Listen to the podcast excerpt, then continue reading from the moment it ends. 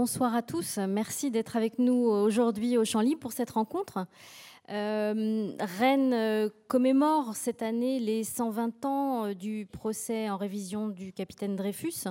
À cette occasion, les Champs Libres ont proposé plusieurs rencontres. Vous connaissez sans doute l'exposition permanente du Musée de Bretagne sur l'affaire Dreyfus. Je vous invite à retourner la voir si elle n'est pas très présente dans votre mémoire. C'est un, événement important qui a eu lieu dans notre ville.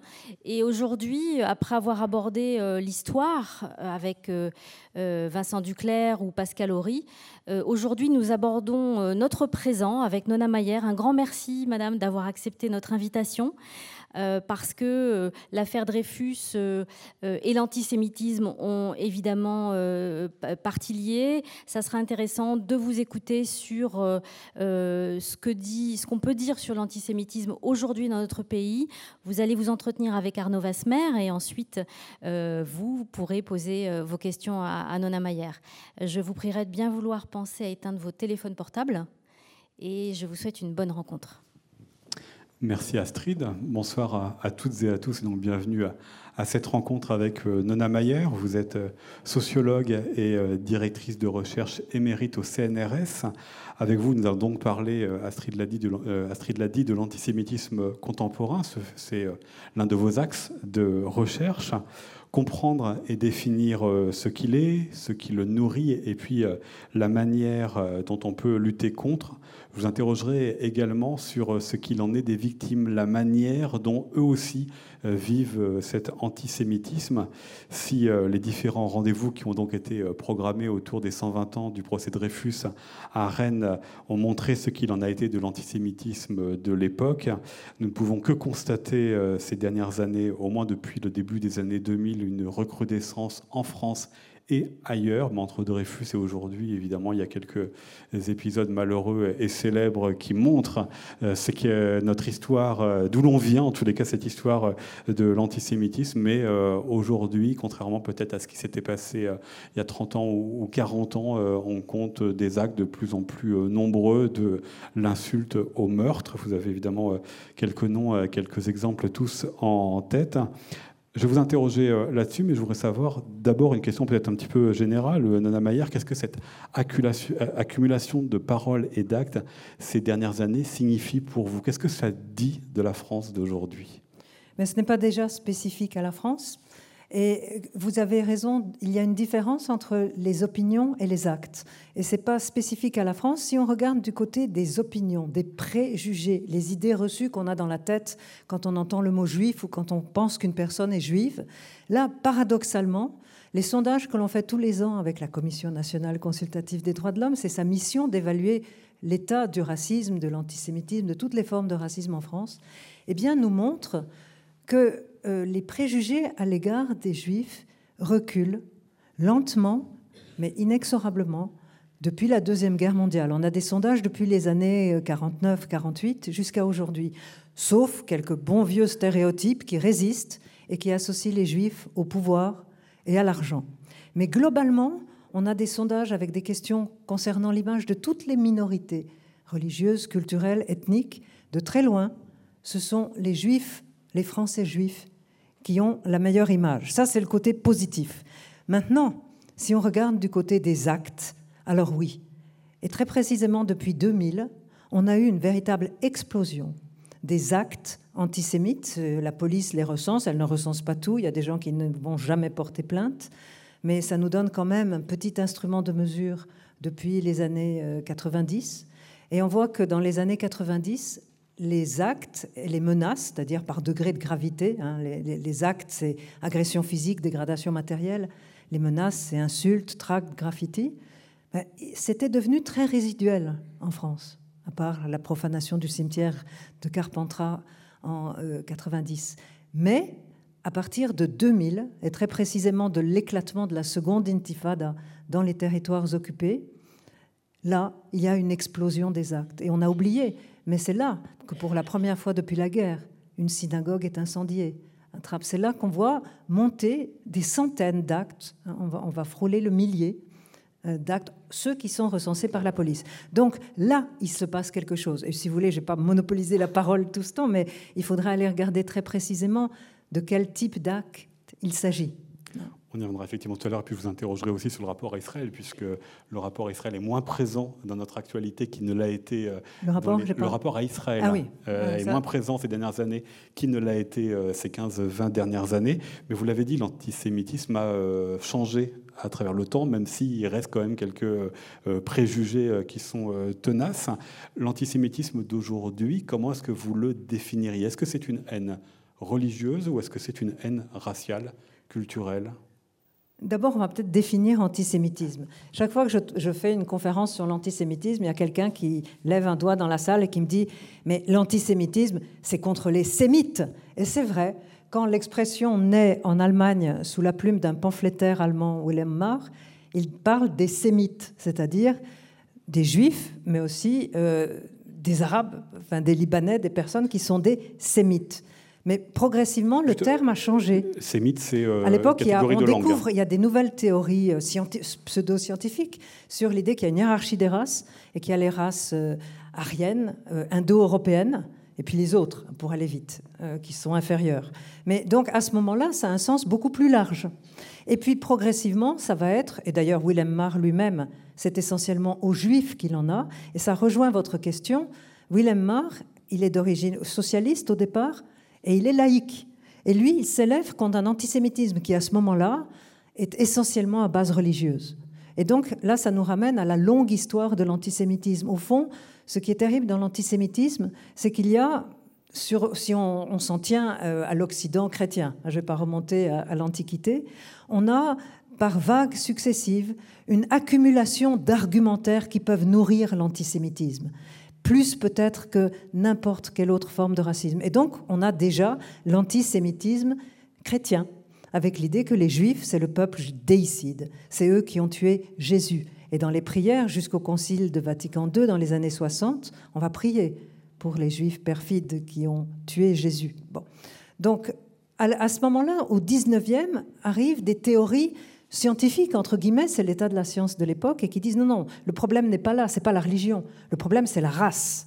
Hein. Et là, vous avez quelque chose qui va culminer avec le nazisme et avec l'extermination de 6 millions de juifs perçus comme, désignés comme une race inférieure. Donc là, vous avez une autre forme d'antisémitisme. Mais il y a beaucoup d'autres euh, argumentaire de l'antisémitisme. Aujourd'hui, on pourrait dire que finalement ces deux notions-là, la dimension raciale et la dimension religieuse, elles sont plus en œuvre dans l'antisémitisme euh, actuel. Rien ne disparaît, hein, ça s'accumule, ça sédimente. Mais justement, nos sondages, si vous prenez les préjugés, nous montrent que l'antisémitisme religieux euh, a quasiment disparu. On pose des questions sur la perception de toutes les religions. Elle a une très bonne image, la religion juive. Enfin, les religions en France n'ont pas une excellente image, la religion tout court. Mais il n'y a pas de préjugés particuliers envers la religion juive. Elle a une bien meilleure image euh, que la religion musulmane, par exemple. Mais deuxièmement, vous parlez de, des théories raciales. On a une question qui est euh, est-ce que vous croyez qu'il existe des, races euh, inférieures et des races supérieures, une hiérarchie des races humaines? On était à 40% au lendemain de la guerre, on est aujourd'hui à 10%. Donc c'est quelque chose qui a quasiment disparu. Et quand vous faites des entretiens pour comprendre un peu ce que les gens ont dans la tête, c'est pas ça qui arrive. C'est pas Vous allez trouver ça sur des réseaux sociaux. vous avez des gens qui vont se lâcher et sortir les pires choses. Mais dans l'opinion, on sait que c'est mal et on sait que ça n'existe pas. Donc c'est pas ça qui est important, ni la religion, ni la race. Cependant, est-ce que la hiérarchie des races, l'antisémitisme d'aujourd'hui ne serait pas un antisémitisme de différence euh, culturelle? C'est-à-dire que les personnes juives sont des êtres humains comme nous, mais ne sont pas en dessous de nous, mais ils ne sont pas non plus complètement comme nous. Alors là, vous, mettez le doigt sur quelque chose qui est très important et qui nous caractérise toutes les formes de racisme. Il y a eu l'Holocauste, il y a eu l'extermination de 6 millions de juifs. Donc c'est devenu un tabou dans les sociétés occidentales. L'idée que c'est devenu l'eau dans laquelle on peut mesurer tous les racismes et que plus jamais ça. Il ne faut pas que ça recommence. Donc il y a une intériorisation du tabou de l'antiracisme. Euh, au moins, on sait que c'est la norme. Et si on n'en pense pas moins, on sait que c'est mal. Donc là, et du coup, j'ai complètement oublié ce que j'avais commencé dans cette grande lancée à vous dire. Non, vous étiez sur la, question de la, définition, donc euh, la dimension religieuse, euh, la dimension raciale se sont euh, en partie évanouies. Bon, mais ça va Mais j'étais bien partie, mais là, j'ai. Ah, je suis désolé de vous avoir interrompu. Non, mais je, voudrais revenir quand même sur un mot que vous avez utilisé à plusieurs fois. Vous avez lié en fait antisémitisme et racisme. Ah Or, il arrive je sais parfois... ce que je voulais ah bah, allez-y alors, vous avez la priorité. En fait, en, en, sociologie et dans les sciences sociales, on s'aperçoit que, euh, à cause de ce tabou, justement, toutes les formes de racisme s'expriment sous une forme atténuée, sous une forme qui est plus acceptable en démocratie. les premiers travaux ont été faits aux États-Unis, où il y avait un racisme anti-noir, où la color line est vraiment importante. Et il y a des choses qu'on ne dit plus à propos des Noirs américains. Ça ne veut pas dire qu'il n'y a plus de racisme anti-noir, mais les, préjugés euh, les plus euh, sur base raciale, infériorisant la personne. Cela ne se dit plus, mais on va dire euh, non, je n'ai rien contre les Noirs. Mais ils n'ont pas les mêmes valeurs. Ils n'ont pas les valeurs de l'Amérique. Et c'est la même chose à propos des Juifs ici. On va dire, euh, c'est ce qu'on appelle en partie hein, une nouvelle forme d'expression d'antisémitisme. Je n'ai rien contre les Juifs. Mais quand même, la politique d'Israël, l'État juif. Et donc, c'est là qu'on arrive sur ce nouvel antisémitisme. Il y a des gens qui vont faire une critique tout à fait légitime. Et en Israël, il y a des critiques de la politique israélienne dans les territoires. Mais il y en a qui vont utiliser la critique d'Israël et de sa politique euh, comme un masque à des sentiments anti-juifs. De dire, on a le droit de dire, au nom de la défense du droit des Palestiniens, que euh, Israël, sa politique, euh, elle n'est pas bien. Et donc, les juifs sont censés automatiquement épouser cette politique. De même qu'on va accuser euh, les musulmans de, de, faire l'apologie du terrorisme, il y aura le, contexte international, et en particulier le conflit israélo-palestinien, va euh, jeter son ombre sur la perception euh, des juifs, mais ça va permettre à certains de se dédouaner en disant, voyez, moi je n'ai absolument rien contre les juifs, mais Israël quand même. Et c'est là ce que vous aviez commencé à amorcer tout à l'heure, le débat autour du vieil et du nouvel antisémitisme comme, alors, venons-en dès maintenant sur la question euh, israélienne. Euh, est-ce que ça veut dire cependant qu'il reste encore l'idée que les Juifs ne sont pas des Français comme les autres? Il y a quand même cette question de la double allégeance, cette question de l'appartenance nationale. Est-ce que l'antisémitisme n'est pas nourri de, cela? Alors là, il y a plein de choses dans ce que vous venez de dire. Si on prend autrefois les Juifs, et surtout dans, dans l'image euh, chrétienne, on parle du Juif errant, et on parle de quelqu'un qui n'a pas de patrie, de Juif apatride. Et avec la création de l'État d'Israël au lendemain de la guerre, eh bien, on va changer. Là, cette fois-ci, on va les accuser non pas d'être apatrides, mais d'avoir une double allégeance. Monsieur Le Pen, une fois, a parlé à Monsieur Stoleru en lui disant, en parlant de sa double allégeance. Donc, l'idée que pour eux, Israël compte plus que la France. Et ce préjugé, euh, qui n'est pas toujours nécessairement un préjugé, mais à partir du moment où on essentialise et où on l'applique à un groupe, et donc à toute personne qui appartient ou qu'on pense juive, ça devient un préjugé. Eh bien, il y a à peu près 38% dans notre dernier sondage qui pensent que pour les juifs français, Israël compte plus que la France.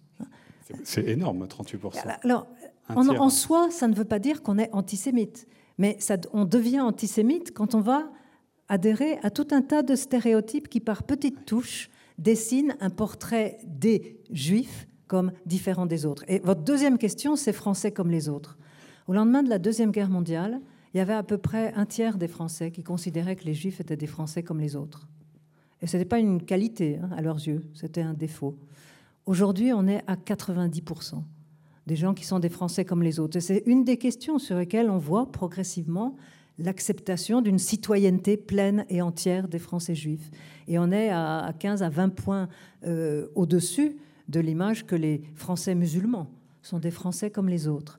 Donc, de très loin, sur ce genre de questions, aujourd'hui, les Juifs sont considérés comme des Français comme les autres, même s'il reste ces stéréotypes, le sentiment de la double allégeance, le sentiment qu'ils forment un groupe à part dans la société, qui sont communautaristes, et puis les préjugés liés à l'argent et au pouvoir qui euh, ne disparaissent jamais totalement. Je reste comme encore une fois sur la question israélienne. Est-ce que les sondages que vous venez de citer, Anna Mayer, est-ce qu'ils évoluent suivant l'actualité ou la manière dont l'actualité israélienne est vécue en France? Parce que vous avez euh, cité le, début des années 2000 et la seconde intifada comme étant le point de départ de la recrudescence de l'antisémitisme. Or, on voit bien que depuis 4-5 ans, l'actualité israélienne intéresse beaucoup moins, en tout cas, elle est beaucoup moins présente dans les médias. Oh, oh non, oh non. Euh, ben, 2014, c'est pas très loin. Euh, et, il y a eu euh, en 2018 euh, la guerre des cerfs-volants, qui est une forme, l'intifada des cerfs-volants, avec les marches du retour. français. Oui, mais qui a correspondu à un pic de remontée des violences. Donc là, il faut très clairement distinguer les opinions et les actes. Une chose, c'est les idées qu'on a dans la tête. Heureusement que toutes les personnes qui ont des préjugés contre les juifs ne passent pas à l'acte. Bon, les actes, ont une autre logique qui dépend effectivement du contexte. Donc si je regarde les actes, on voit un pic dans les actes recensés par la police des actes antisémites à chaque tournant du conflit israélo-palestinien. Plomb durci, bordure protectrice, là, l'intifada des cerfs-volants en mars-avril 2018. Là, il y a clairement des pics. Donc, il y a quelque chose avec ces actes qui sont répercutés par les médias, qui suscitent de l'émotion. Et là, on parlera ensuite des auteurs, parce qu'on ne va pas, c'est encore un autre débat. Mais au point de vue des actes, ce n'est pas l'unique élément, mais c'est un élément déclencheur qui suscite de l'émotion et qui entraîne des passages à l'acte. Il n'y a pas que ça, parce qu'en 2014, on va avoir aussi d'autres pics qui sont liés notamment à l'interdiction des spectacles de Dieudonné, avec l'idée que c'est deux poids, deux mesures. Donc, et puis on a la manif Jour de colère, dans laquelle on va entendre des slogans qu'on n'avait pas entendus en France depuis les années 30. Donc, euh, mais globalement, il y a, oui, un impact du conflit israélo-palestinien sur les passages à l'acte contre les juifs, leur lieu de culte, leurs biens, et ça depuis, 1900, depuis 2000, depuis la seconde intifada. Maintenant, si je prends les opinions, c'est très intéressant parce que ce n'est pas du tout le cas. Ce qui structure les opinions et l'image des juifs, c'est les vieux préjugés liés au pouvoir et à l'argent. C'est eux, ils bougent et ils suivent une autre actualité. Euh, en fait, quand on pose des questions sur Israël, sur le conflit israélo-palestinien, sur l'image, les responsabilités dans le conflit israélo-palestinien, si on se place en 1967, alors là, Israël a une image absolument formidable, une majorité de l'opinion. Et à partir de l'occupation, à partir de l'évolution de la politique israélienne dans les territoires, l'image d'Israël se ternit. C'était l'image de David contre Goliath. Et progressivement, l'image. L'armée israélienne montre qu'elle est plus forte que C'est l'image de l'armée forte, etc. Et donc, mais ce qui est intéressant, c'est que non seulement l'image devient plus négative, mais ce qui est beaucoup plus euh, marquant, c'est l'indifférence à l'égard du conflit et l'envie de rejeter Palestiniens et Israéliens dos à dos. Quand on pose une question sur les responsabilités du conflit israélo-palestinien, le tout dernier sondage, puisqu'on fait un sondage tous les ans, vous avez à peu près 4-5% qui vont vous dire euh, c'est les Palestiniens les plus responsables. Vous allez avoir 17% qui vont vous dire c'est les Israéliens les plus responsables. Et les autres, ils rejettent Israéliens et Palestiniens dos à dos. Il y a une lassitude à l'égard d'un conflit qui ne se termine pas. Donc c'est vraiment pas le conflit israélo-palestinien qui structure les images des Juifs. Parce que là, il y a surtout un rejet, une indifférence et une montée des sans-réponse. Quand on interroge sur l'image d'Israël, c'est exactement la même chose. Ni, positif, ni négatif, ou j'ai rien à dire là-dessus. Donc, c'est pas ça. En revanche, c'est ces questions qui touchent à ce vieux stéréotype de l'argent. On a une question, on leur demande pas s'ils associent les juifs à l'argent. On leur demande, il y a une question, euh, les juifs ont un rapport particulier à l'argent. Et là, on est à 38% de personnes qui répondent oui. Et surtout, la question qui est un vrai euh, baromètre, c'est la question sur le pouvoir des Juifs. On pose une question parmi d'autres. Hein, euh, on entend certains gens dire que les Juifs ont trop de pouvoir en France. Le complot. Et c'est la thème du complot, et ça renvoie à ce faux fait par la police du Tsar les protocoles des sages de Sion, hein, qui est un faux en fait, mais on ne va pas rentrer dans l'histoire de ce faux, mais avec l'idée qu'il y a un complot juif mondial. Et dire les juifs ont trop de pouvoir, c'est une version soft du protocole des sages de Sion. Eh bien, on ne descend presque jamais en dessous du seuil de 20%. 17, 18, 20% de gens qui continuent à penser que les juifs ont trop de pouvoir en France. En revanche, ça monte. Et ça monte non pas en fonction du conflit israélo-palestinien, mais chaque fois qu'il y a en France le sentiment qu'il y a deux poids, deux mesures. Et il y a une forme de ressentiment social à l'égard des Juifs. Et on le voit d'abord quand il y a le problème des réparations pour la spoliation subie par les Juifs pendant la Deuxième Guerre mondiale. Et là, la proportion va doubler de gens qui pensent qu'il y a trop de pouvoir. De même, elle va doubler quand il y a euh, Maurice Papon qui s'échappe, et on va parler de la traque à l'égard d'un vieillard. Et du côté d'une partie de la population, ça fait monter le sentiment qu'il y a deux poids, deux mesures. Et ça remonte de nouveau quand il y a euh, la censure des spectacles antisémites de l'humoriste Dieudonné. Là, 2014, on a de nouveau un pic. Et là, on est retombé à 18%. Mais donc, cette question est un indicateur important de ce sentiment qui revient périodiquement. C'est pourquoi on ne peut, pas dire que l'antisémitisme ne disparaît jamais. Il peut se renouveler, il peut revenir. Il y a des contextes où il revient. Mais globalement, depuis la guerre, en termes d'opinion, ça diminue. Et en termes d'actes, ça explose en fonction de ce qui se passe dans le territoire euh, et dans le conflit israélo-palestinien. Ces préjugés sur euh, le pouvoir, sur l'argent, sur le complot, comment est-ce que vous expliquez finalement qu'il soit aussi durable et aussi euh, tenace eh Il y a cette longue histoire, d'abord, qui fait que c'est sans doute... Le... On se transmet ce complot, ce, il y a des transmissions. de génération en génération oui, enfin, on peut. C'est plus complexe. Hein, ça, ne se transmet pas généralement de, de génération en génération. Mais euh, c'est là qu'on voit euh, que c'est très difficile de descendre en dessous d'un certain seuil, mais c'est vrai pour tous les racismes. Hein. Il, le niveau global a diminué, mais il y a quelque chose qui résiste et qui fait qu'il y a cette barrière qui nous sépare de l'autre. Et d'une certaine manière, vous l'avez dans toutes les sociétés à toutes les époques, mais du côté des juifs, vous avez ces sédimentations successives qui expliquent euh, la force euh, de ces préjugés et leur persistance à travers le temps. Et pourtant, alors, il faudrait arriver à dire que certains ont plus de préjugés que d'autres. Hein, je veux dire, quand on donne les moyennes, ça ne veut rien dire. Il y a des catégories euh, de la population dans lesquelles les préjugés sont beaucoup plus forts. Ça, on va venir tout à l'heure. Je reste quand même sur une dernière question sur la question de la définition de l'antisémitisme, parce que vous avez lié à plusieurs reprises, en tout cas dans les, les phrases que vous avez faites, le racisme et l'antisémitisme. On entend parfois euh, des gens dire que non, l'antisémitisme, c'est pas un racisme ou c'est pas un racisme comme les autres. Quel point de vue vous avez cette question? L'une des justifications hein, pour ces personnes qui disent ça, c'est en raison justement de la longévité euh, de ces, préjugés et, de pas seulement, et de l'Holocauste. Il y a quand même quelque chose qui fait le côté unique. Hein, de l'antisémitisme, c'est ce qui s'est passé avec la Shoah et l'Holocauste. Mais sinon, d'une certaine manière, c'est un faux débat. Il y a deux choses. D'abord, chaque racisme est unique il faudrait retracer l'histoire.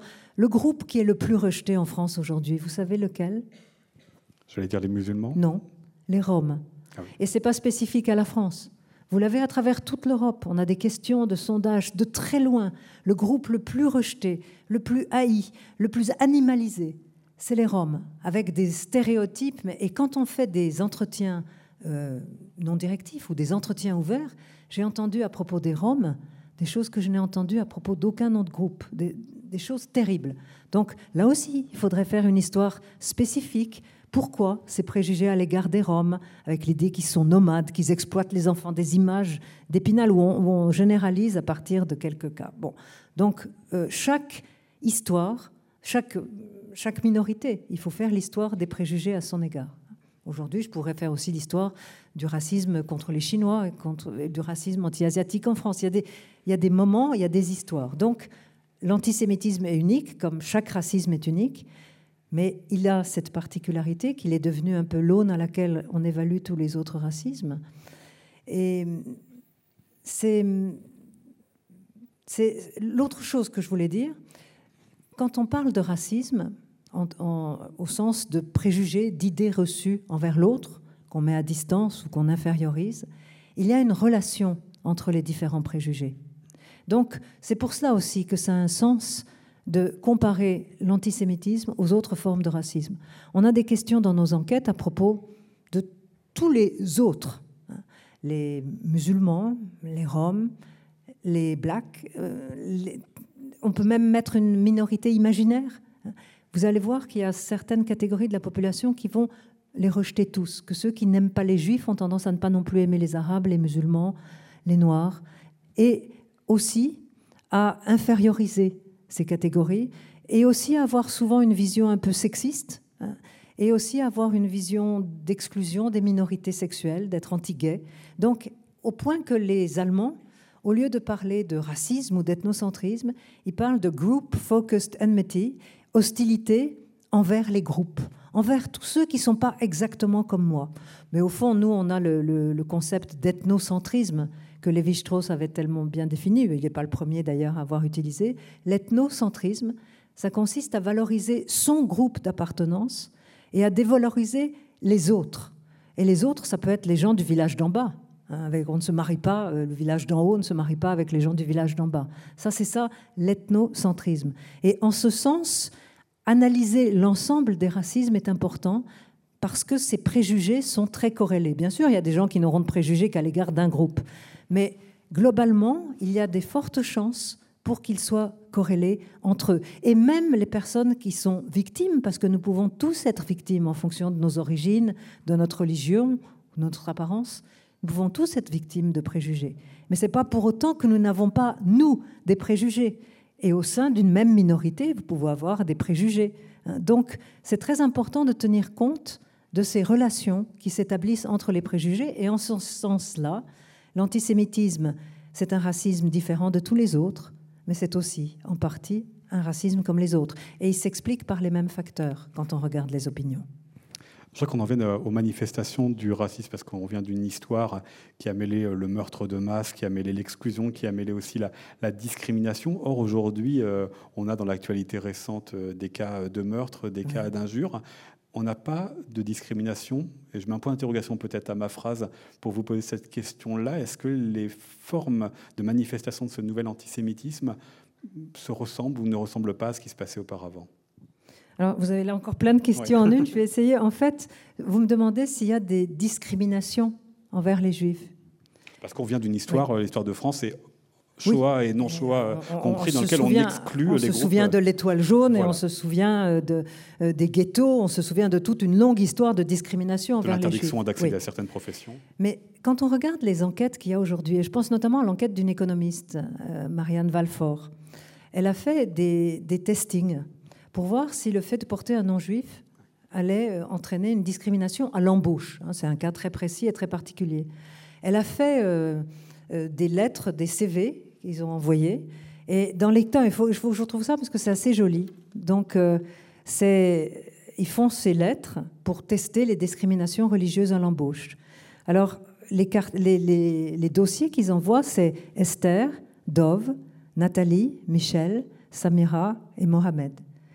D'après le CV, ils ont grandi dans le même quartier de Beyrouth, au Liban. Ils sont venus étudier en France. Ils ont voulu rester en France. Ils ont acquis la nationalité française. Et là, ils postulent pour un entretien d'embauche.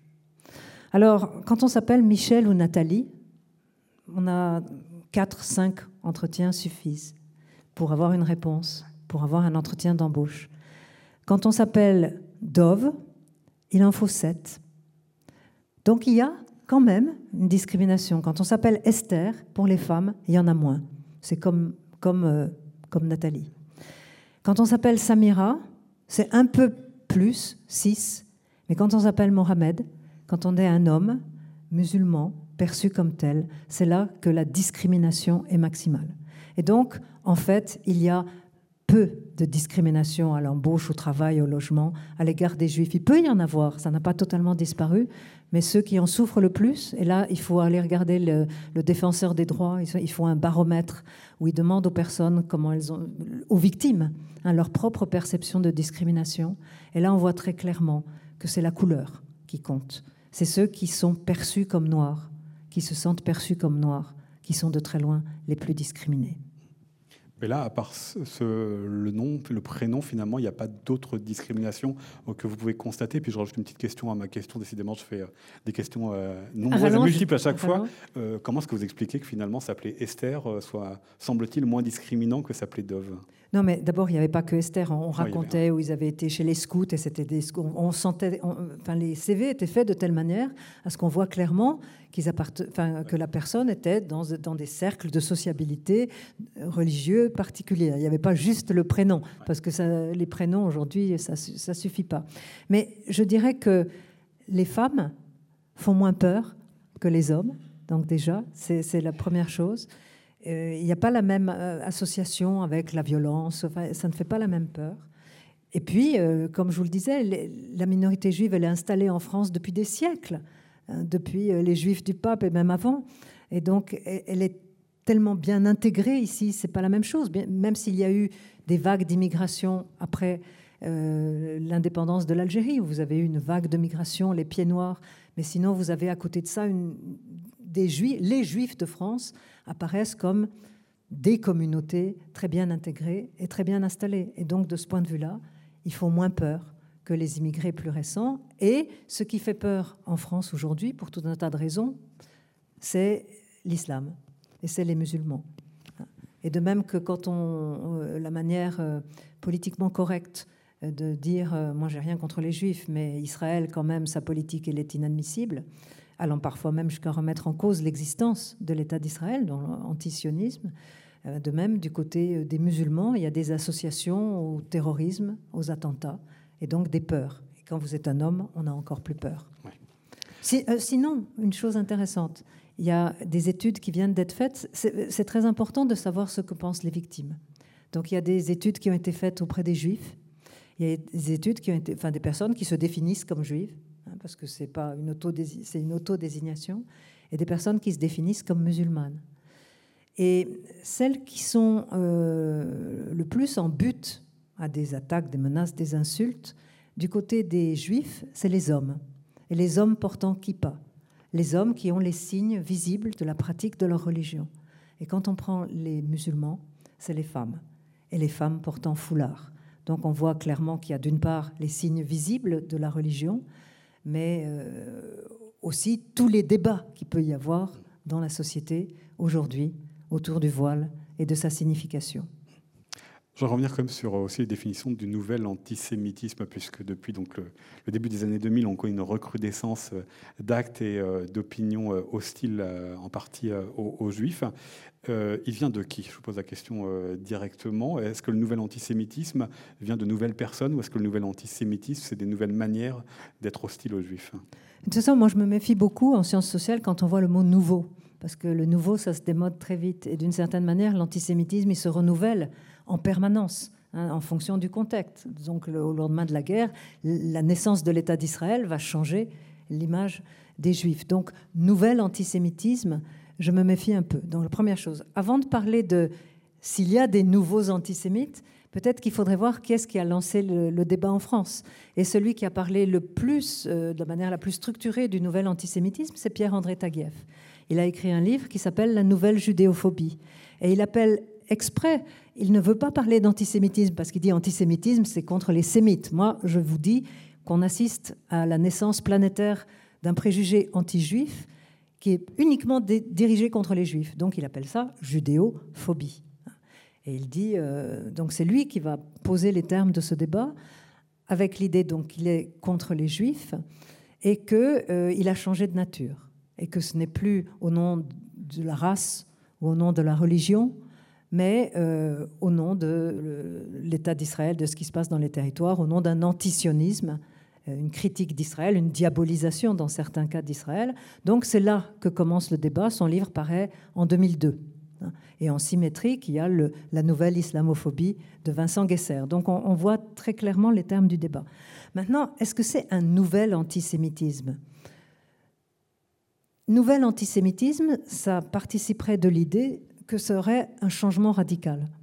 Or, il n'y a pas de changement radical. Même au niveau des populations qui euh, montrent des actes antisémites Alors, là encore, si, ça dépend. Si on prend les opinions, ceux qui ont le plus de préjugés en général, contre les juifs, mais contre l'autre en général, ils ont un profil assez commun.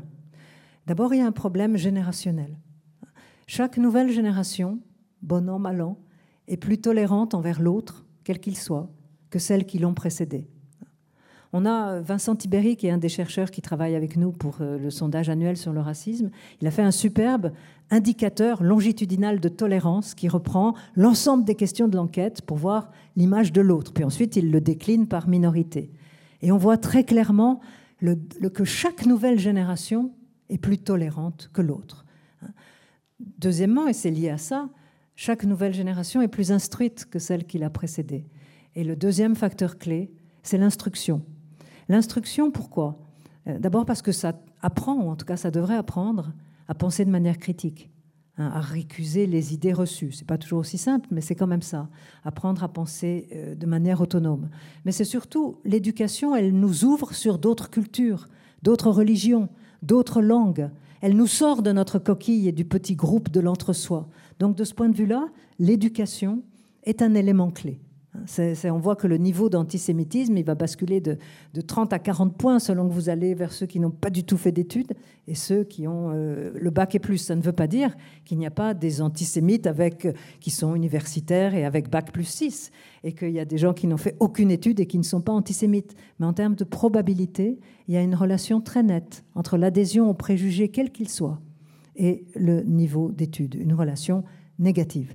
Et le troisième facteur, qui est de très loin, euh, qui est au moins autant, euh, sinon aussi fort, sinon plus, que le niveau de diplôme, c'est l'orientation politique. Euh, et là, justement, l'argumentation de Pierre-André Taguieff était de dire ces nouveaux antisémites, eh ben, ils sont à gauche et à l'extrême gauche c'est plus compliqué. Il y a de l'antisémitisme à gauche et à l'extrême gauche. Il y a eu de l'antisémitisme euh, chez les socialistes au 19e euh, parce que le juif, c'était Rothschild, c'était le grand capital. C'est l'époque où, euh, Auguste Bebel dit l'antisémitisme, c'est le socialisme des imbéciles. C'est tellement simple. On n'aime pas les juifs parce que Rothschild égale grand capital. Et on retrouve ces mêmes stéréotypes dans les manifestations de Gilets jaunes avec les Macron, Rothschild, le grand capital. Donc là, Là, là, il y a quelque chose. Je, vois que vous avez une question. Mais non, parce qu'en fait, je me demande si vous tournez autour du pot ou si euh, j'y vais directement. Euh. La, bah, la Alors maintenant, j'arrive aux actes. Allez-y. Non, mais c'est la question, la question des populations euh, venues de, issues de l'immigration. Oui. Alors, en termes de, de, préjugés antisémites, oui, il y a un niveau.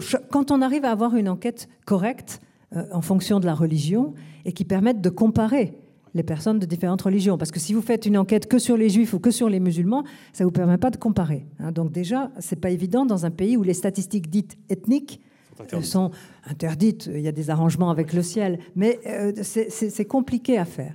Mais donc, Vincent Tibéry en particulier a fait avec, avec euh, Sylvain Brouard une très belle enquête. Il s'appelle Français comme les autres. Point d'interrogation. Et là, il a travaillé sur les premières, deuxième, troisième générations issues de l'immigration maghrébine, subsaharienne et turque. Et ça lui donne un échantillon euh, national de quelques mille personnes avec 60% de musulmans. Et il a un échantillon en miroir où il y a le tout venant, donc où les musulmans pèsent très peu et les juifs encore moins, et il compare. Et effectivement, on voit que chez ceux qui sont de religion musulmane, euh, le, niveau de euh, le niveau de préjugés est plus élevé. Oui. Par exemple, le préjugé dont je vous parlais tout à l'heure, les juifs ont trop de pouvoir, dans la population, le tout venant, en moyenne, c'est 20% de gens qui pensent tout à fait ou plutôt d'accord. Il y en a peu de tout à fait d'accord, mais tout à fait plutôt d'accord, 20%. Euh, dans cette population musulmane, c'est 40%. Bon. Mais la majorité rejette ce stéréotype. Oui, c'est du simple au double. Mais je il ne faut pas non plus en conclure que euh, c'est un peu plus compliqué. Et ce qui est intéressant, c'est que ça, résiste au diplôme, à l'âge, mais ça augmente avec le taux d'intégration à la religion musulmane, à la, pratique. Hein. En revanche, on constate que les jeunes, et là je disais les plus jeunes générations, adhèrent moins aux stéréotypes que les aînés. Donc c'est un peu plus compliqué. Euh, donc voilà votre première euh, réponse sur, euh, sur les opinions. Et maintenant, on passe aux actes. Maintenant, si on passe aux actes, alors c'est très difficile parce que la plupart du temps, les auteurs ne sont pas retrouvés. Ensuite, de quoi parle-t-on quand on parle des actes? Je veux dire, il faut différencier les choses. Il y a la montée du terrorisme, du fondamentalisme islamiste et du terrorisme qui est lié, du terrorisme au nom du djihad, au nom d'une idéologie qui est anti-juif, mais qui est plus largement anti-occident. Et là, vous avez des attentats anti-juifs, l'affaire Mera, 2012, hein, dans une école où on tue trois enfants et un enseignant parce qu'ils sont juifs. Et ensuite, vous avez euh, l'hypercachère, 2015. Bon, là, vous avez clairement une idéologie qui arme les tueurs, mais c'est un petit nombre de cas, mais très mortifère. Ça, c'est une catégorie. Là, c'est très clair. Vous avez le fondamentalisme islamique.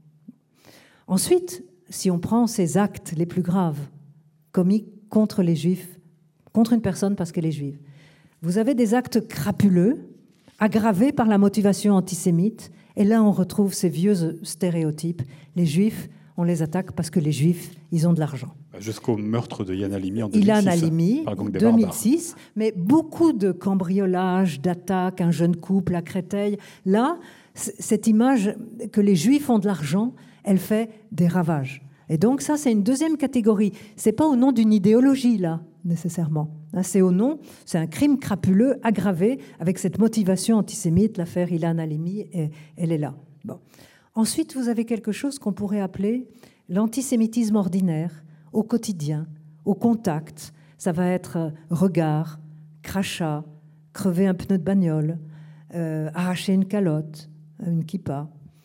Et, là, c'est là où vous avez des populations euh, juives et non juives qui habitent côte à côte. Très souvent, dans les quartiers défavorisés, les juifs sont perçus comme ceux qui ont de l'influence, ceux qui ont de l'argent, ceux qui ont du pouvoir. Et là, ces stéréotypes font des ravages. Qui explique le départ de certaines familles juives pour d'autres quartiers Oui, ce qu'on a appelé euh, l'alia de l'intérieur, c'est-à-dire certains juifs, il y a eu jusqu'à 7000 et quelques en 2015, sont partis en Israël. 20% sont, reviennent, mais enfin, parce que c'est compliqué, mais en tout cas, il y a aussi l'aléa de l'intérieur qui consiste à déménager, venir dans d'autres banlieues perçues comme moins hostiles ou euh, s'installer au cœur de Paris. Mais je reviens à cet antisémitisme ordinaire qui peut être grave, hein, parce que ça peut, ça peut être des agressions physiques, ça peut être, c'est pas au nom d'une idéologie là, c'est plutôt la projection souvent du conflit israélo-palestinien. On va accuser les juifs d'être responsables de ce qui se passe dans les territoires. Ça donne euh, un sens à un acte. Généralement, ce sont des hommes jeunes, euh, plutôt défavorisés, euh, souvent fichés par la police, et qu'on n'attrape pas nécessairement. Quand on les attrape, on, constate effectivement que, autant jusqu'en 1990, ceux qui s'en prenaient aux juifs, c'était essentiellement des petits groupuscules néo-nazis, hein, donc d'extrême droite. À partir de 2000, vous avez une nouvelle population, vous avez des jeunes euh, hommes des quartiers, pas nécessairement musulmans d'ailleurs, pas nécessairement du Maghreb, venus de l'immigration et qui s'en prennent aux juifs qui deviennent le symbole du pouvoir et de l'influence localement. Et ça, c'est au moins aussi dangereux au jour le jour et peut-être c'est la chose qui est la plus difficile à supporter au quotidien. Ça pourrit la vie des personnes on fait la transition avec le, thème d'après, qui est comment euh, les, victimes de l'antisémitisme, celui que vous venez d'écrire et ce que vous avez décrit depuis le début de cette rencontre, finalement, qu'est-ce que ces actes et ces opinions antisémites, finalement, transforment leur, leur vie et leur rapport aux autres. On a parlé là donc de ceux qui se déplacent de quartier, mais de manière générale, comment ça se passe? Alors, ce qui est important de savoir, c'est qu'il y a énormément d'études maintenant. On a eu une étude au niveau européen par l'Agence euh, fondamentale pour les, droits de l'homme au niveau européen qui a fait deux enquêtes auprès des Juifs dans tous les pays euh, d'Europe. Et c'est la France et celle qui a la plus forte communauté juive déclarée quand on demande euh, la, confession ou l'origine.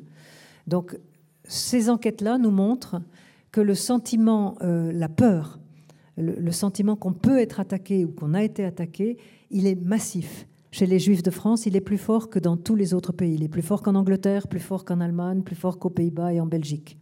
Donc il y a véritablement une peur, un sentiment d'insécurité. Et vous avez euh, la majorité de ces personnes vous disent, alors on peut discuter comment ce sondage a été fait, parce que c'était par des réseaux communautaires, donc c'était plutôt des juifs pratiquants, mais justement les plus, les plus attaquables, hein, les plus visibles. Et on a des, plus de 50% qui vont vous dire que eux-mêmes, ils ont été, eux ou dans leur famille proche, personnellement insultés, agressés euh, parce que juifs. Donc là, ces enquêtes de victimation sont importantes. En France, il y a aussi maintenant des enquêtes qui ont été faites euh, à l'IFOP. Jérôme Fourquet a fait une enquête très intéressante parce qu'il a cumulé des, dizaines d'enquêtes pour arriver à avoir un nombre suffisamment de personnes qui se déclarent euh, d'origine ou de confession juive. Et il est arrivé à un échantillon de 860 personnes qui lui permet d'avoir un profil des personnes qui se déclarent juives en France aujourd'hui. Et là aussi, il constate la même peur, le sentiment que pour moi, pour mes enfants, euh, j'ai peur, dans des proportions massives, mais beaucoup plus fortes chez les juifs pratiquants. Hein, euh, c'est très, clair. Mais donc, on a des données qui nous montrent clairement que euh, ça rend le quotidien invivable. Et comment est-ce que les juifs ont réagi? Il y a des tas de manières de réagir, chacun à sa manière. L'une peut-être exit, partir, déménager, changer de quartier, partir en Israël. Bon, c'est quand même un petit nombre de personnes. Ça peut être aussi. Oui, c'est un petit nombre, mais parfois c'est euh, encouragé. On se rappelle comme que Benjamin Netanyahu euh, parfois oui, ça, c'est une autre histoire. Ça c'est leur politique, bien sûr. venez, venez. Mais ça, le, le, problème est là, c'est qu'il y a eu une vraie peur après les attentats de 2015 en particulier. Déjà l'affaire Mera, mais après 2015. Bon, une troisième stratégie, ça peut être masquer ces signes d'appartenance, mettre une casquette sur la kippa. Et puis il y en a d'autres qui vous diront, moi je ne ferai jamais ça. Moi je suis juif et français.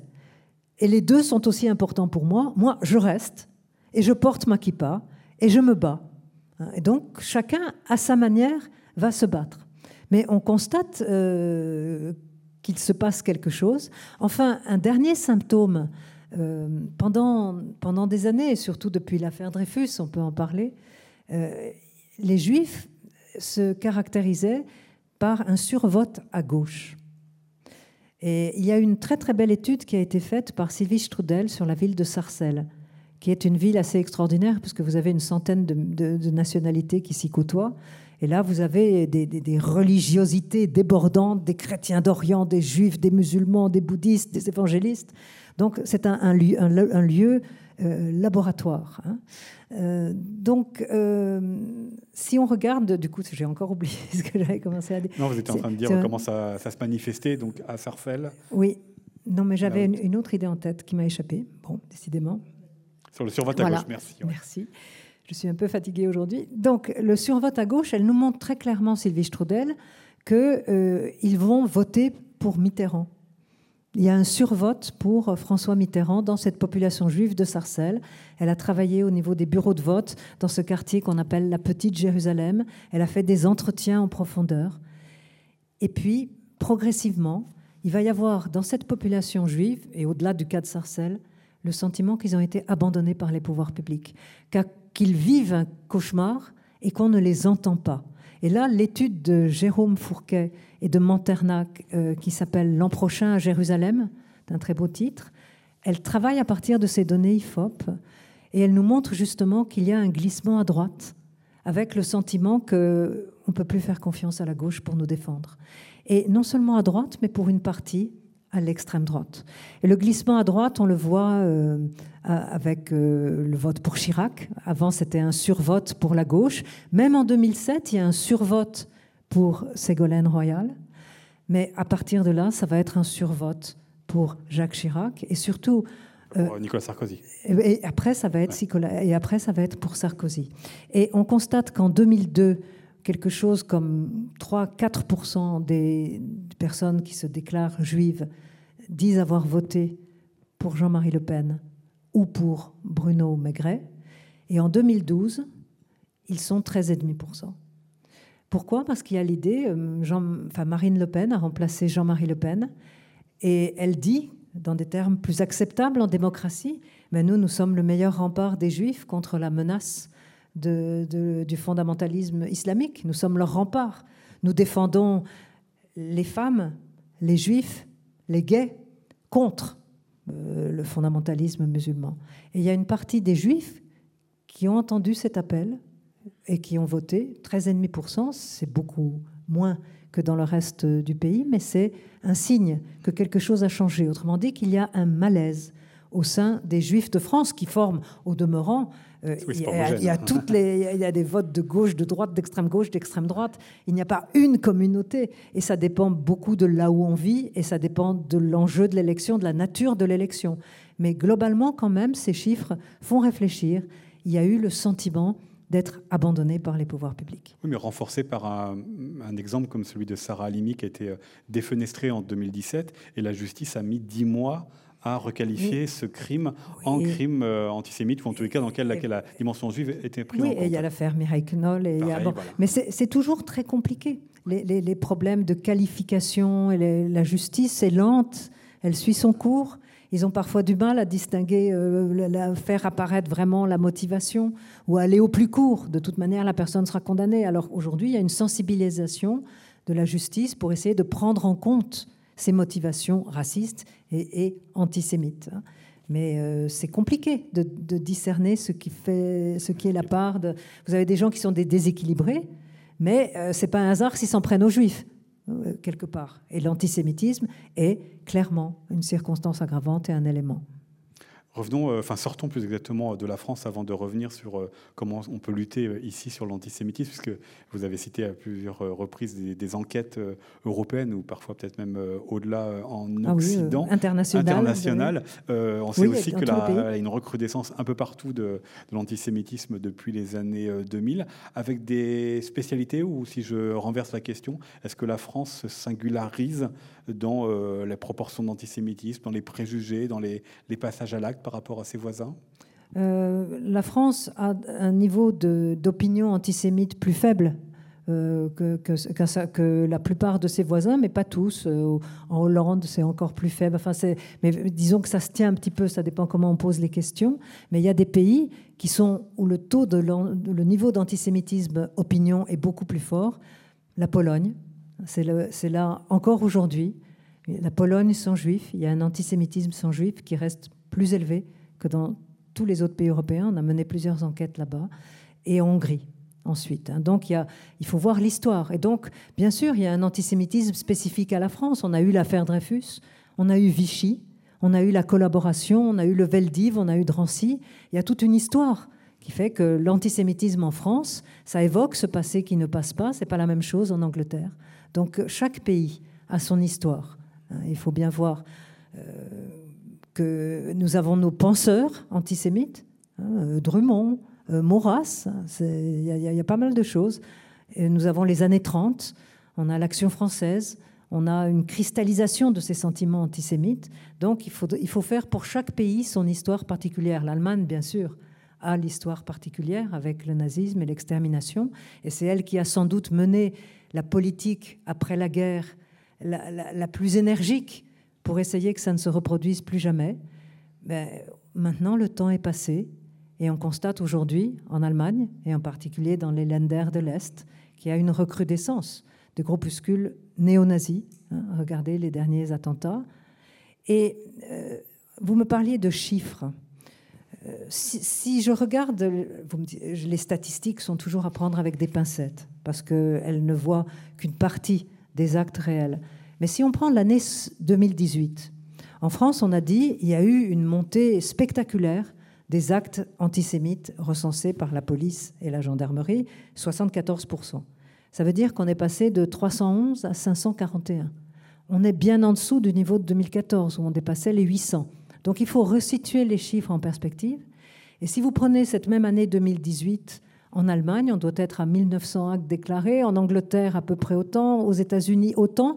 Donc ce n'est pas une spécificité française aujourd'hui pour toutes les raisons euh, dont, on vient de parler, c'est-à-dire il y a quelque chose qui est, il y a le fondamental, il y a le djihad, il y a des attentats, il y a, une internationalisation hein, de ce phénomène. Donc euh, ce n'est pas en France. C'est en France qu'il y a la communauté juive sans doute la plus importante, mais ce n'est pas en France qu'il y a le plus d'antisémitisme.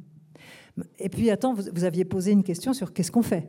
On y vient maintenant. Bah on y va maintenant. Voilà comment euh, lutter contre euh, l'antisémitisme. Alors, on peut prendre plusieurs euh, exemples, plusieurs propositions. Il y a la proposition de la loi et avec notamment la proposition d'Emmanuel Macron en février dernier lors du conseil, lors du dîner du, du CRIF, donc le Conseil représentatif des institutions juives de France, de mêler antisionisme et antisémitisme, ou plus exactement de pénaliser un petit peu dans les mêmes genres euh, l'un et l'autre. Qu'est-ce que vous, vous en pensez de cela? C'est compliqué parce que si vous avez la curiosité d'aller voir cette fameuse définition de l'Alliance internationale pour la mémoire de l'Holocauste, effectivement, 31 pays ont adopté cette définition comme une définition de travail. Ce n'est pas pour l'idée qu'il faut euh, transvaser ça dans la loi. Mais elle est, elle est d'un flou remarquable, cette définition de l'IRA. Je lis. L'antisémitisme est une certaine perception des Juifs qui peut se manifester par une haine à leur égard. Les manifestations rhétoriques et physiques de l'antisémitisme vivent des individus juifs ou non, et ou leurs biens, des institutions communautaires et des lieux de culte. Je ne vois pas ce que cette définition apporte vraiment à la définition du racisme et de l'antisémitisme. La raison pour laquelle on se réfère à cette définition de l'IRA, c'est parce qu'ensuite elle donne des exemples. Et que dans les exemples, euh, à tous ceux qu'on connaît, elle rappelle que la critique d'Israël peut, dans certains cas, être assimilé à de l'antisémitisme. Mais la définition de l'IRA, euh, bon, elle, utilise d'ailleurs quelque chose comme plus de la moitié des exemples tiennent à euh, la critique de l'État d'Israël. Mais elle, elle, a aussi la précaution de dire l'antisémitisme peut se manifester par des attaques à l'encontre de l'État d'Israël lorsqu'il est perçu comme une collectivité juive. Cependant, critiquer Israël comme on critiquerait tout autre État ne peut pas être considéré comme de l'antisémitisme. Le problème est de savoir à partir de quel moment euh, il faut considérer que ça rentre. Si vous allez en Israël, si vous lisez la presse israélienne, si vous lisez notamment un journal de gauche comme le Haaretz, ben là vous trouverez que les critiques de la politique de Netanyahou, elles vont fort. Hein, ils ne sont pas antisémites pour autant. Donc il faut regarder très clairement euh, à quel, comment on se place. Est-ce qu'on remet en cause l'existence de l'État d'Israël? Alors là, oui, vous avez clairement de l'antisémitisme. Mais sinon, il y, a, des nuances entre critiquer et diaboliser. Et je ne suis pas sûre que cette, adopter cette définition nous permette d'y voir plus clair. Hein. La CNCDH, la Commission nationale consultative des droits de l'homme, a dit qu'il fallait faire attention euh, de ne pas distinguer entre les racismes. L'approche républicaine est plutôt universaliste. On se bat contre tous les racismes, ou alors à ce moment-là, on risque d'ouvrir la boîte de Pandore et de faire une définition différente pour chaque minorité pour le racisme et que, d'une certaine manière, ça risque plutôt de gêner l'antiracisme que son contraire. Alors on fait comment pour euh, lutter contre euh, l'antisémitisme? Et euh, malheureusement, d'après tout ce que vous nous dites, en rappelant peut-être certains fondamentaux ou certains restes comme les, préjugés, jusqu'où est-ce qu'on peut lutter contre l'antisémitisme? On a l'impression que c'est éternel. Hein. Si on, si on lit les ethnologues, notamment Lévi-Strauss, ils vous diront que bah, les préjugés, il y en a presque toujours. C'est-à-dire, il appelle ça euh, cette espèce de frisson, de répulsion à l'égard de manières de penser, de vivre et de croire qui ne sont pas comme les nôtres. C'est pas nécessairement de la haine, c'est le sentiment qu'ils ne sont pas tout à fait comme nous. Hein, c'est mise à distance. Donc, je ne suis pas sûre qu'on puisse jamais le faire totalement disparaître. Mais se battre, oui, il y a quand même un progrès depuis la Deuxième Guerre mondiale, en tout cas une intériorisation des tabous. On peut bien sûr réprimer. La France, à la différence d'autres pays européens, a une législation. Euh, je pense à la loi Guesso, qui va créer un nouveau délit, un délit de du négationnisme.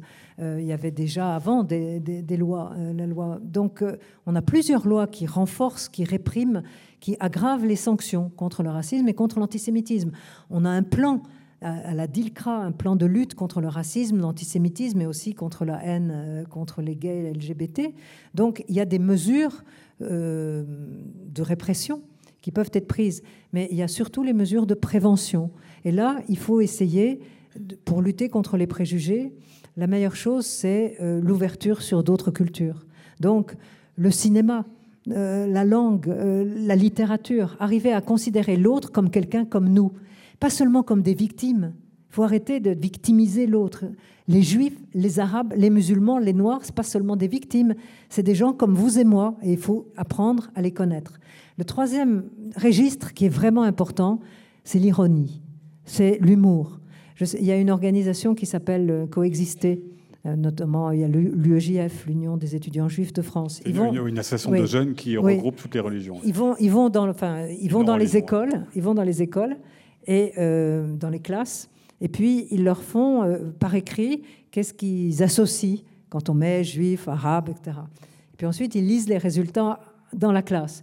Et les gens se mettent à hurler de rire parce qu'ils s'aperçoivent que souvent, ce sont les mêmes stéréotypes qui sont accolés à des minorités différentes, et puis que ça n'a pas de sens, mon copain à côté, etc. Et ils arrivent à les faire rire et à les faire comprendre la bêtise, hein, parce que c'est très souvent l'ignorance. C'est pas seulement ça, il y a aussi la haine, mais dans bien des cas, c'est l'ignorance. Des gens qui n'ont jamais foutu les pieds dans une synagogue ou une, une église ou une mosquée. Donc, arriver à leur faire comprendre ça, arriver à leur faire saisir que ce sont des gens comme vous et moi. Donc ça, c'est la chose. Sinon, les sociologues, il y, a, deux choses qui me semblent intéressantes.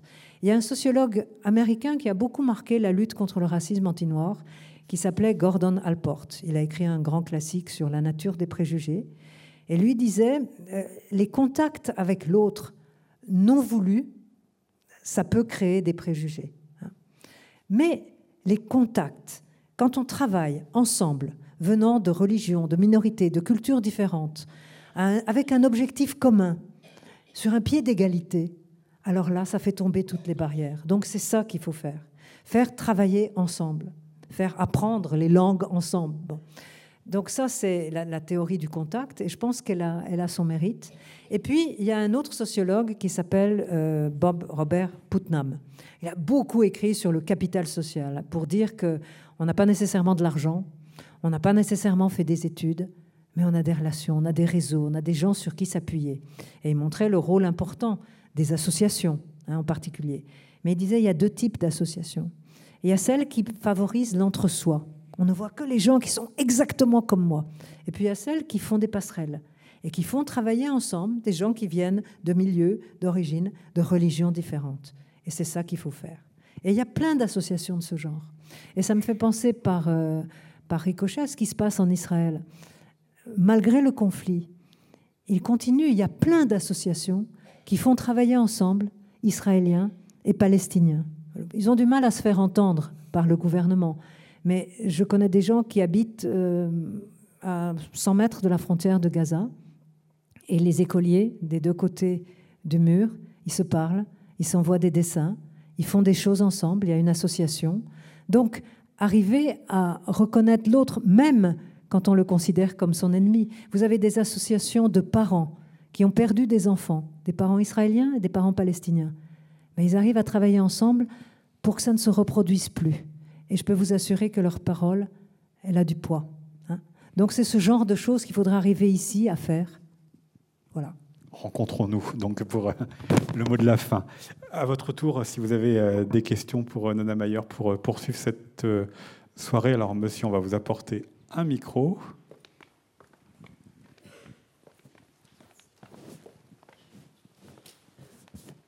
Voilà, si vous pouvez relever la main, s'il vous plaît, monsieur. Merci.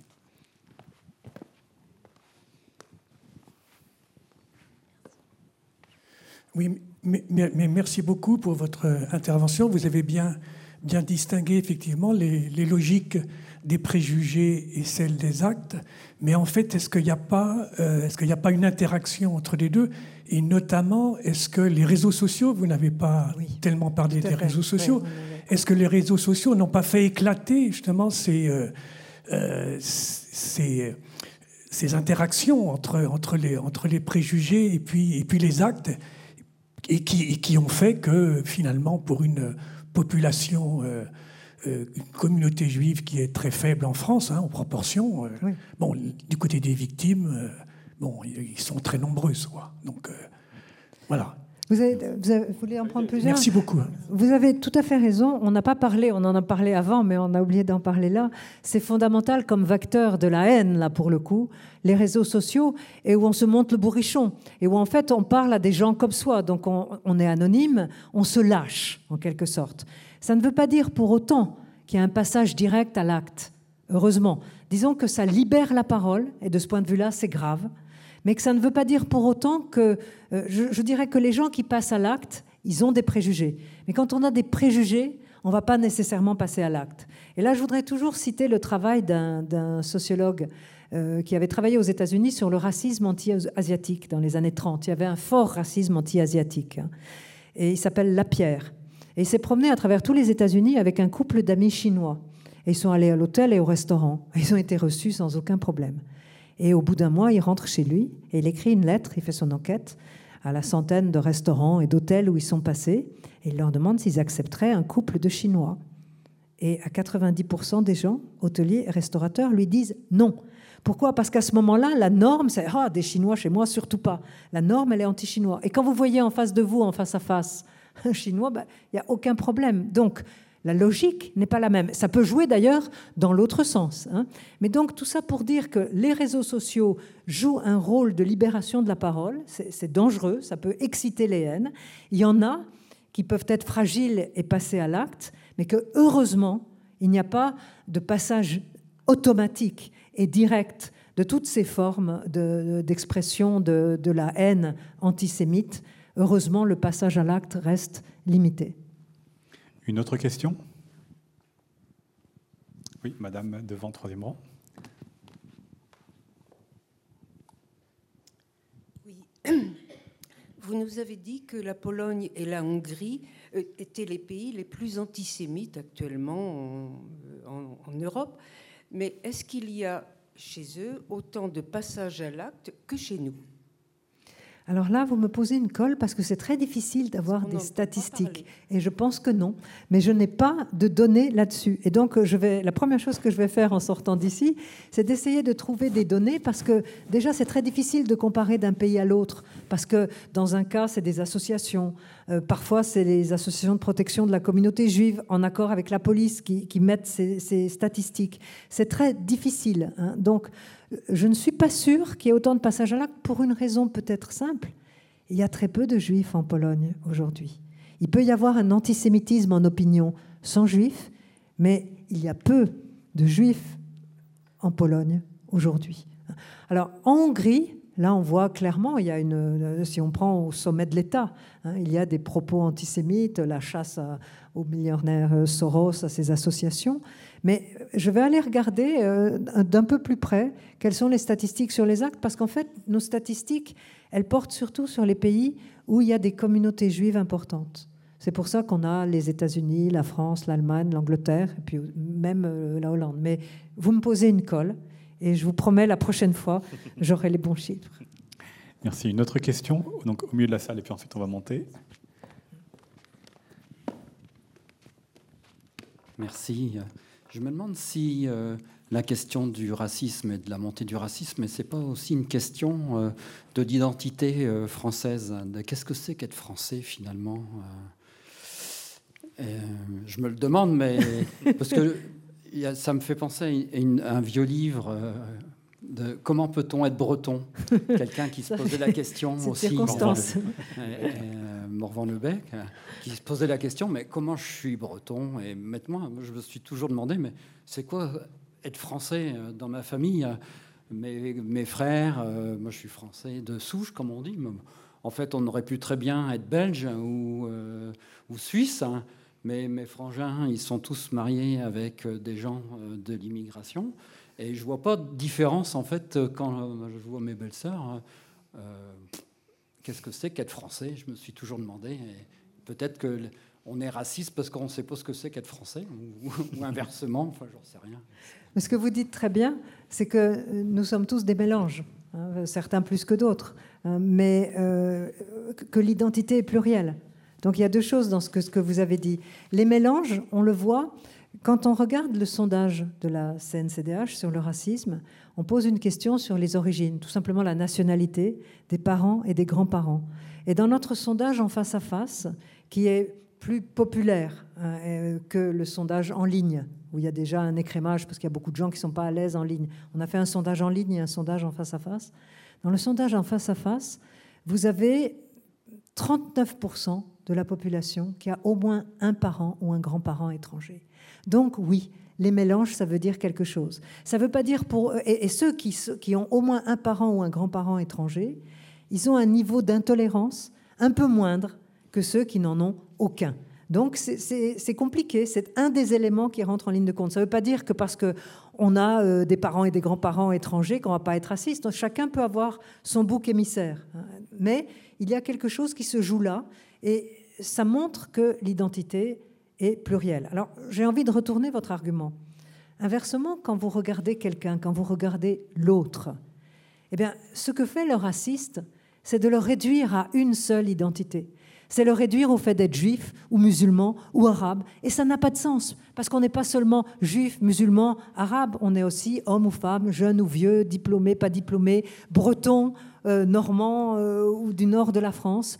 Donc, euh, se battre contre le racisme, c'est d'abord faire ça, c'est sortir de cette logique identitaire. Malouf avait montré l'écrivain comme elles peuvent peut-être meurtrières, ces identités. C'est sortir de là pour voir que nous sommes tous avec des identités plurielles. Une autre question? Alors, monsieur en haut de la salle. Euh, oui, euh, je crois tout à l'heure, vous avez dit que euh, remettre en cause le, le, bien fondé de l'existence d'Israël était, un, était antisémite. Et je voudrais que. vous l'avez lu en tout cas. je ne sais pas si c'est votre avis à vous. Il faudrait hein. nuancer. Voilà, et je crois avoir compris ça. Et je voudrais savoir pourquoi.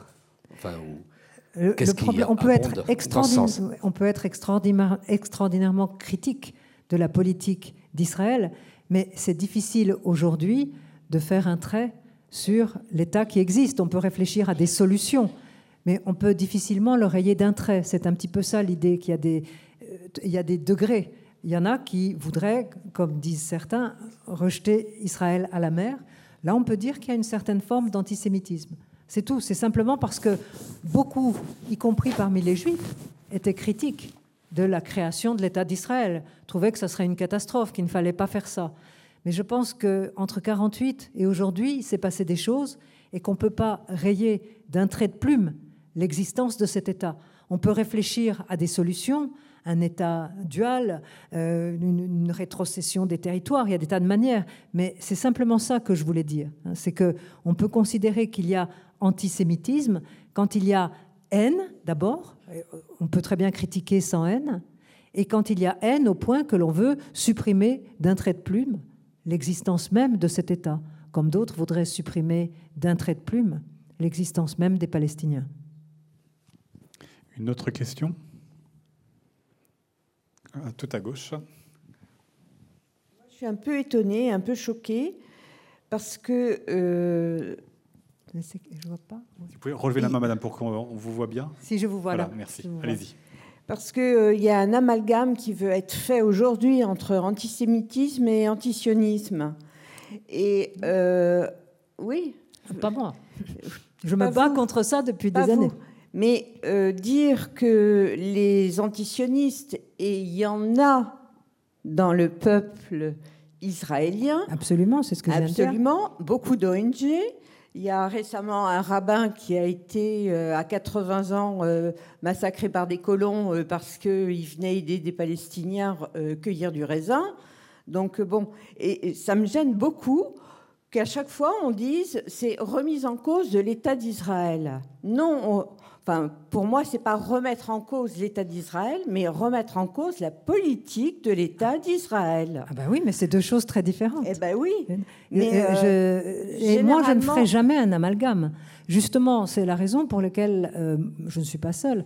La CNCDH était assez réservée à l'idée d'adopter euh, une définition qui, prise trop vite, pourrait considérer qu'il y a amalgame, même si quand on regarde de près, c'est pas vrai. Non, toute critique d'Israël n'est absolument pas automatiquement de l'antisémitisme. Donc euh, il n'est pas question pour moi d'amalgamer les deux. Dans le sens que ça marche, c'est rarement antisémite, mais c'est plutôt une critique politique de, euh, de la politique d'Israël.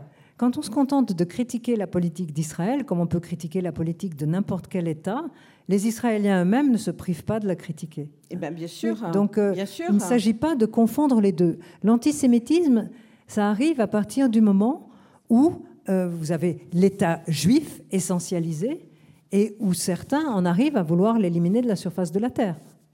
Ça, c'est il y, a des, il y a des degrés, il y a des nuances. Mais il n'est hors de question pour moi de dire d'amalgamer, de confondre anti-sionisme, parce qu'il y a effectivement des juifs, des juifs très religieux par exemple, qui sont anti-sionistes, qui considèrent que euh, Israël n'est pas de ce monde, enfin qu'ils ne veulent pas d'un État juif. Euh, donc il n'est pas question d'assimiler les deux. Il faut simplement clarifier un peu les termes du débat. Mais je n'ai pas du tout voulu faire un amalgame entre les deux. c'est dans, dans, dans, le, dans le, dans le débat. oui. Il y a souvent un amalgame. Oui. Oui, parce que le président Macron l'a dit en, 2000, en, février, donc effectivement, il y a des conséquences aussi assez près chez les députés. On va prendre une autre question, en haut.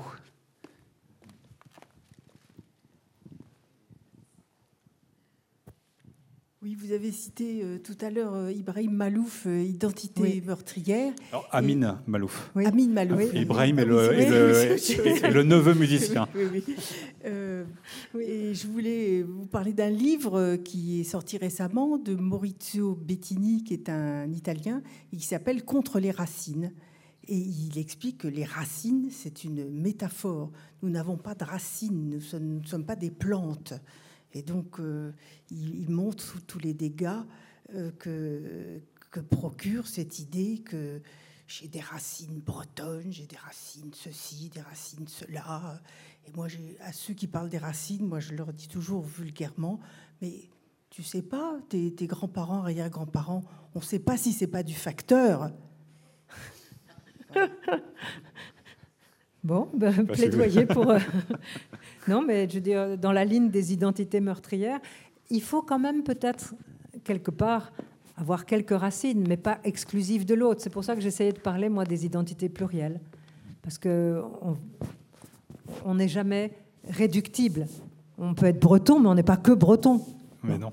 Moi, on a fait l'expérience avec euh, la preuve avec euh, composition française, et d'ailleurs, Amin Malouf avait écrit origine au pluriel. Au pluriel. Une autre euh, question?